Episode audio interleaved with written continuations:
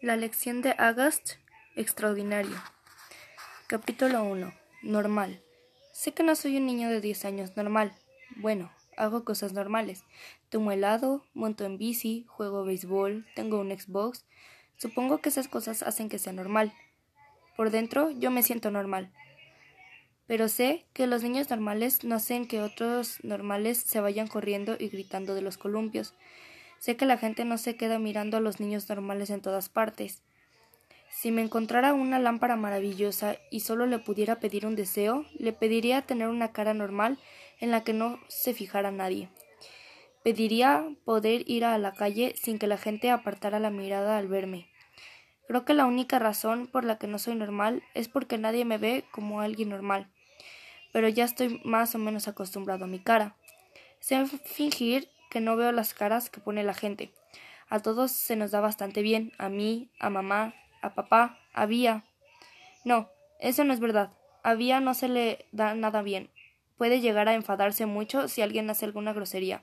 Como una vez que en los columpios unos chicos mayores se pusieron a hacer unos ruidos raros. Ni siquiera sé qué ruidos eran, porque no los oí, pero vi así y se puso a gritarles. Así, así es ella. Yo no soy así. Vía no me ve como alguien normal. Ella dice que sí, pero si fuera normal no me protegería tanto. Mis padres tampoco me ven como alguien normal. Para ellos soy alguien extraordinario. Creo que yo soy la única persona en el mundo que se da cuenta de lo normal que soy. Por cierto, me llamo August. No voy a describir cómo es mi cara, no sé cómo se la están imaginando, pero de seguro es mucho peor. Capítulo 2. La lección de August, extraordinario. ¿Por qué antes no iba al colegio? La semana que viene empezó quinto en la escuela. Como nunca he ido a un colegio de verdad, estoy requete muerto, de miedo. La gente piensa que si no he ido al colegio es por culpa de mi cara, pero no es verdad. Es por todas las operaciones que han tenido que hacerme, 27 desde que nací. Las más importantes me las hicieron antes de cumplir los cuatro años, así que de esas no me acuerdo, pero desde entonces me han operado dos o tres veces al año, unas más largas que otras. Como soy bajito para mi edad, tengo otros misterios que los médicos nunca han sabido resolver. Antes siempre estaba enfermo, por eso mis padres decidieron que era mejor que no fuera al colegio. Pero ahora me encuentro mucho mejor. La última vez que me operaron fue hace ocho meses, y es probable que no tenga que volver a hacerlo hasta dentro de un par de años. Mi madre me da clases en casa, antes era ilustradora de libros para niños. Dibuja unas hadas y unas sirenas chulísimas. Pero cuando se pone a dibujar cosas de, de chico ya no me gusta tanto. Una vez intentó dibujarme un Darth Vader, mm, pero le salió una cosa que parecía un robot con forma de champiñón. Hace mucho tiempo que no la veía dibujar nada. Creo que está demasiado ocupada cuidando de Vía y de mí. No puedo decir que siempre haya querido ir al colegio, porque no sería verdad del todo. Quería ir al colegio, pero solo para poder hacer lo mismo que los otros niños, tener un montón de amigos, verlos después de clase y esas cosas. Tengo algunos buenos amigos, el mejor es Christopher, y luego está Sachery y Alex. Nos conocemos desde que éramos unos bebés, y como siempre me han conocido tal como soy, no les importa. Cuando éramos pequeños siempre jugábamos juntos, pero entonces Christopher se fue a vivir a Bridgeport, en Connecticut eso está en más de una hora de donde yo vivo, en North River Heights, en el norte de Manhattan. Luego, Sachery y Alex empezaron a ir al colegio. Es curioso, aunque Christopher se fue a vivir lejos, los veo más, lo veo más que a Sachery y Alex. Ahora todos tienen amigos nuevos, pero si nos vemos por la calle aún se portan bien conmigo. Siempre me saludan. Tengo otros amigos, pero no tan buenos como Christopher, Zach y Alex. Cuando éramos pequeños, Zack y Alex siempre me invitaban a sus fiestas de cumpleaños. Yo, Eamon y Gabe, no. Emma me invitó una vez, pero hace mucho tiempo que no la veo. Al cumpleaños de Christopher sigo yendo todos los años, claro. A lo mejor lo que pasa es que soy demasiado eh, les doy demasiada importancia a las fiestas de cumpleaños. Capítulo 3. La lección de August. Extraordinario. ¿Cómo nací? Me gusta que mamá cuente esa historia porque siempre me hace reír un montón. Seguramente no tiene tanta gracia como un chiste, pero cuando la escucha ella, Vía y yo nos reímos mucho. Cuando yo estaba en la barriga de mi madre, nadie tenía ni idea de que yo iba a nacer con esa pinta. Vía había nacido cuatro años antes, y como todo había sido coser y cantar, la expresión es de mamá, no había motivo para hacer ninguna prueba especial. Unos dos meses antes de nacer, los médicos se dieron cuenta de que a mi cara le pasaba algo raro, pero no pensaron que fuera nada grave. Les dijeron a mis padres que tenía el paladar hendido y algunas cosas más, pequeñas anomalías, las llamaban.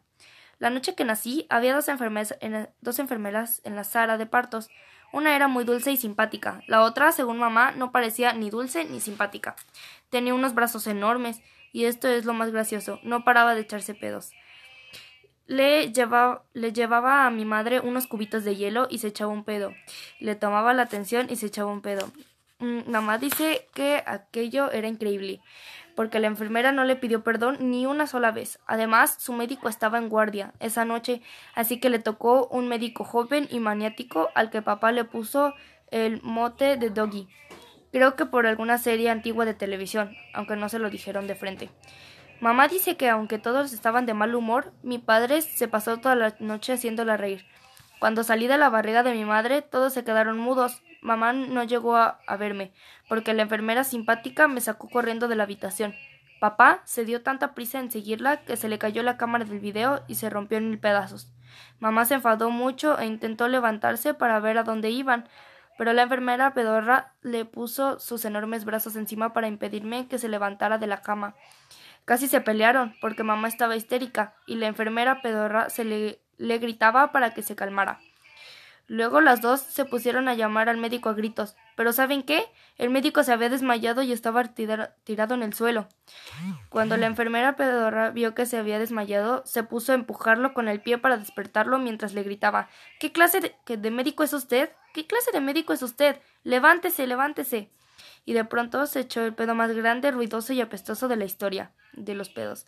Mamá cree que fue el pedo que lo despertó al médico. El caso es que cuando ella cuenta la historia hace todos los papeles, hasta imita los ruidos, y es divertidísimo.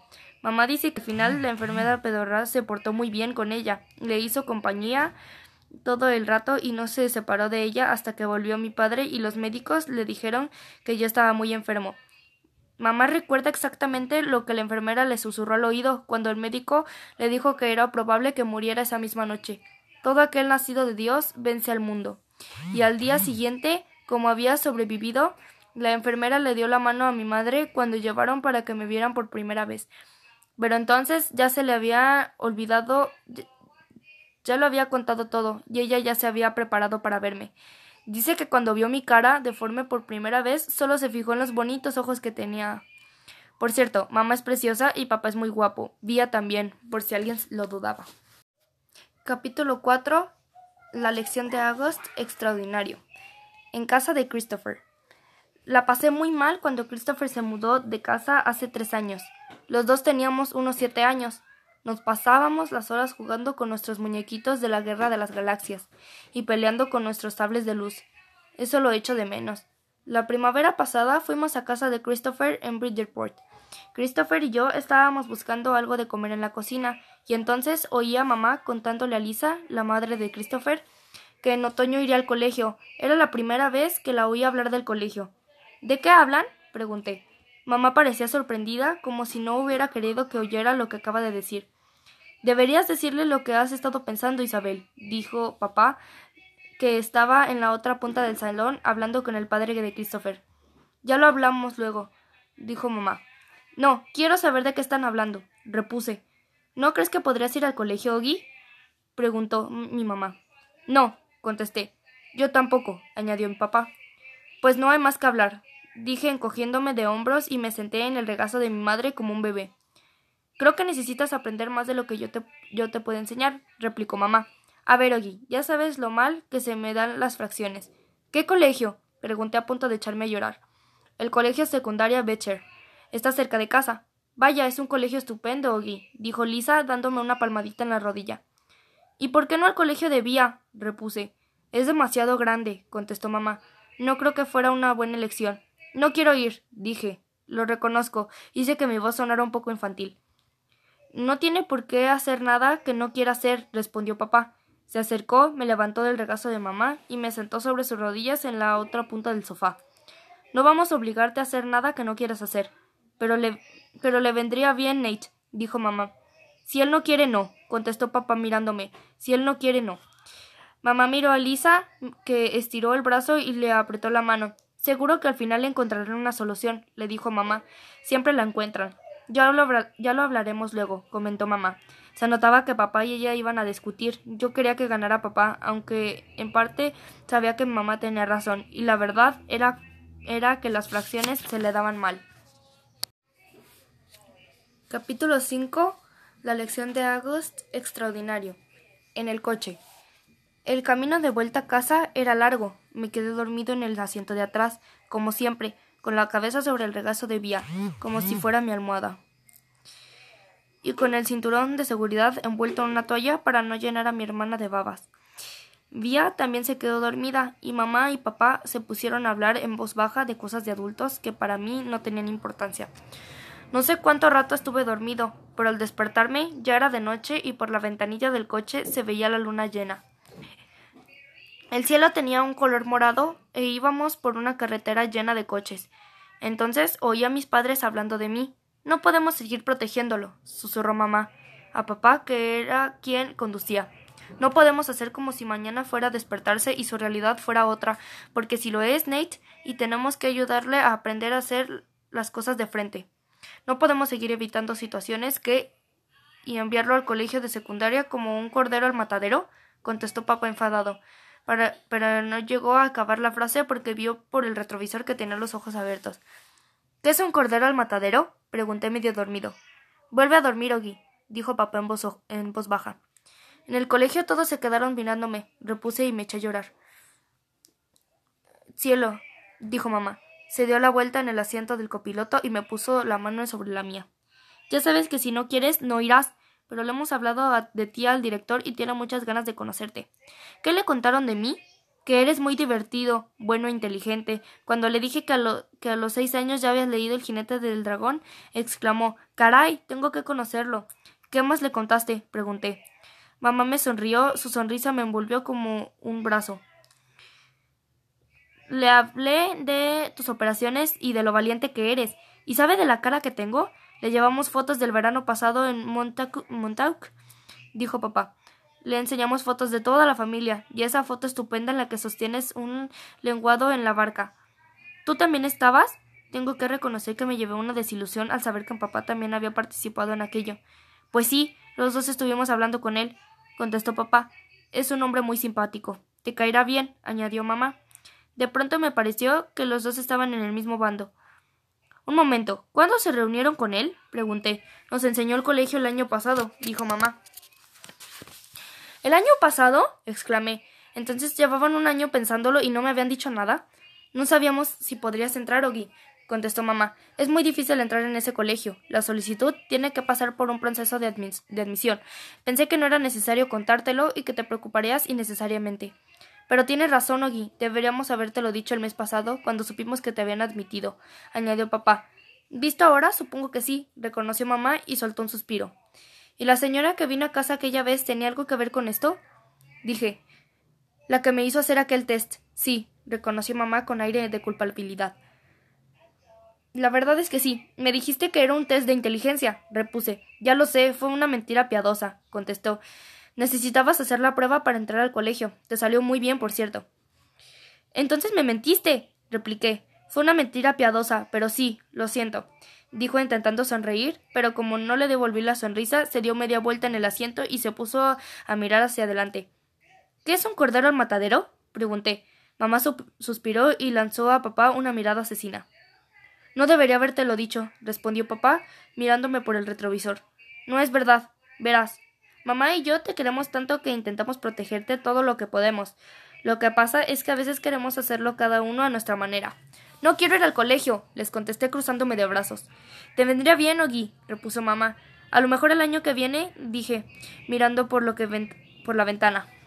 Este año sería mejor, Ogi, replicó mamá. ¿Sabes por qué? Porque entrarás en quinto, que es el primer curso, que es el primer curso que interparten en un colegio de secundaria y así para todo el mundo. No serás el único alumno nuevo. Seré el, único alumno con esta cara, repuse. No voy a decir que no será un gran reto para ti porque eso ya lo sabes, dijo. Pero te sentará bien, Ogi. Harás un montón de amigos y aprenderás cosas que nunca aprenderías conmigo. Se dio de vuelta en el asiento y me miró. Cuando, cuando nos enseñaron en el cuando les enseñaron en el colegio, ¿sabes qué tenían en el laboratorio de ciencias? Un pollito que estaba saliendo del cascarón. Era precioso. Ogi, me recordó a ti cuando eras un bebé, con esos ojazos cafés que, que tienes. Normalmente me gusta que hablen de cuando era un bebé. A veces me agrada acurrucarme contra ellos y dejar que me abracen y me den besos por todas partes. Echo de menos ser un bebé y no saber ciertas cosas, pero en aquel momento no me gustaba. No quiero ir, dije. A ver qué te parece esto. ¿Puedes ir al menos a hablar con el señor Traseronian antes de tomar una decisión? preguntó mamá. ¿El señor Traseronian? repuse. Es el director, contestó mamá. ¿El señor Traseronian? repetí.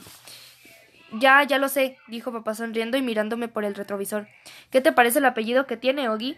¿Quién podría querer un, tener un apellido como Traseronian? Sonreí, aunque no quería que me vieran sonreír. Papá era la única persona en todo el mundo capaz de hacerme reír aunque yo no quisiera. Papá siempre hacía reír a todo el mundo. Ogi, deberías ir al colegio solo para oír cómo dicen su apellido por megafonía exclamó papá emocionado. ¿Verdad que sería gracioso? Probando, probando. Por favor, señor Traseronian, dijo imitando una voz aguda mm, de mujer mayor. Hola, señor Traseronian. ¿Han vuelto a darle un golpe en su coche por detrás? Acuda al patio trasero. Me eché a reír, pero no porque pensara que fuera tan gracioso, sino porque quería seguir enfadado. Aunque podría ser peor, prosiguió papá con su voz normal. Nosotros teníamos una profesora en la universidad que se llamaba Pompish. Mamá también se echó a reír. ¿De verdad? pregunté. Roberta Pompish. contestó mamá levantando la mano como si fuera a jurarlo por algo. Bobby Pompish. Tenía unos cachetes enormes, dijo papá. Nate. exclamó mamá. ¿Qué? Lo único que he hecho es, es decir que tenía unos cachetes enormes. Mamá se reía y negaba con la cabeza al mismo tiempo. Se me ocurre una cosa, dijo papá emocionado. Vamos a organizarles una cita ciega. ¿Se lo imaginan? Señorita Pompish le presento al señor Traseronian. Señor Traseronian le presento a la señorita Pompish. Podrían casarse y tener unos, unos cuantos hijos. Pobre señor Traseronian, contestó mamá negando con la cabeza. Ogi, ni siquiera lo has conocido todavía. Nate, ¿quién es el señor Traseronian? preguntó Vía en medio, medio, medio adormilada, acabada de despertarse. El director de mi nuevo colegio, respondí.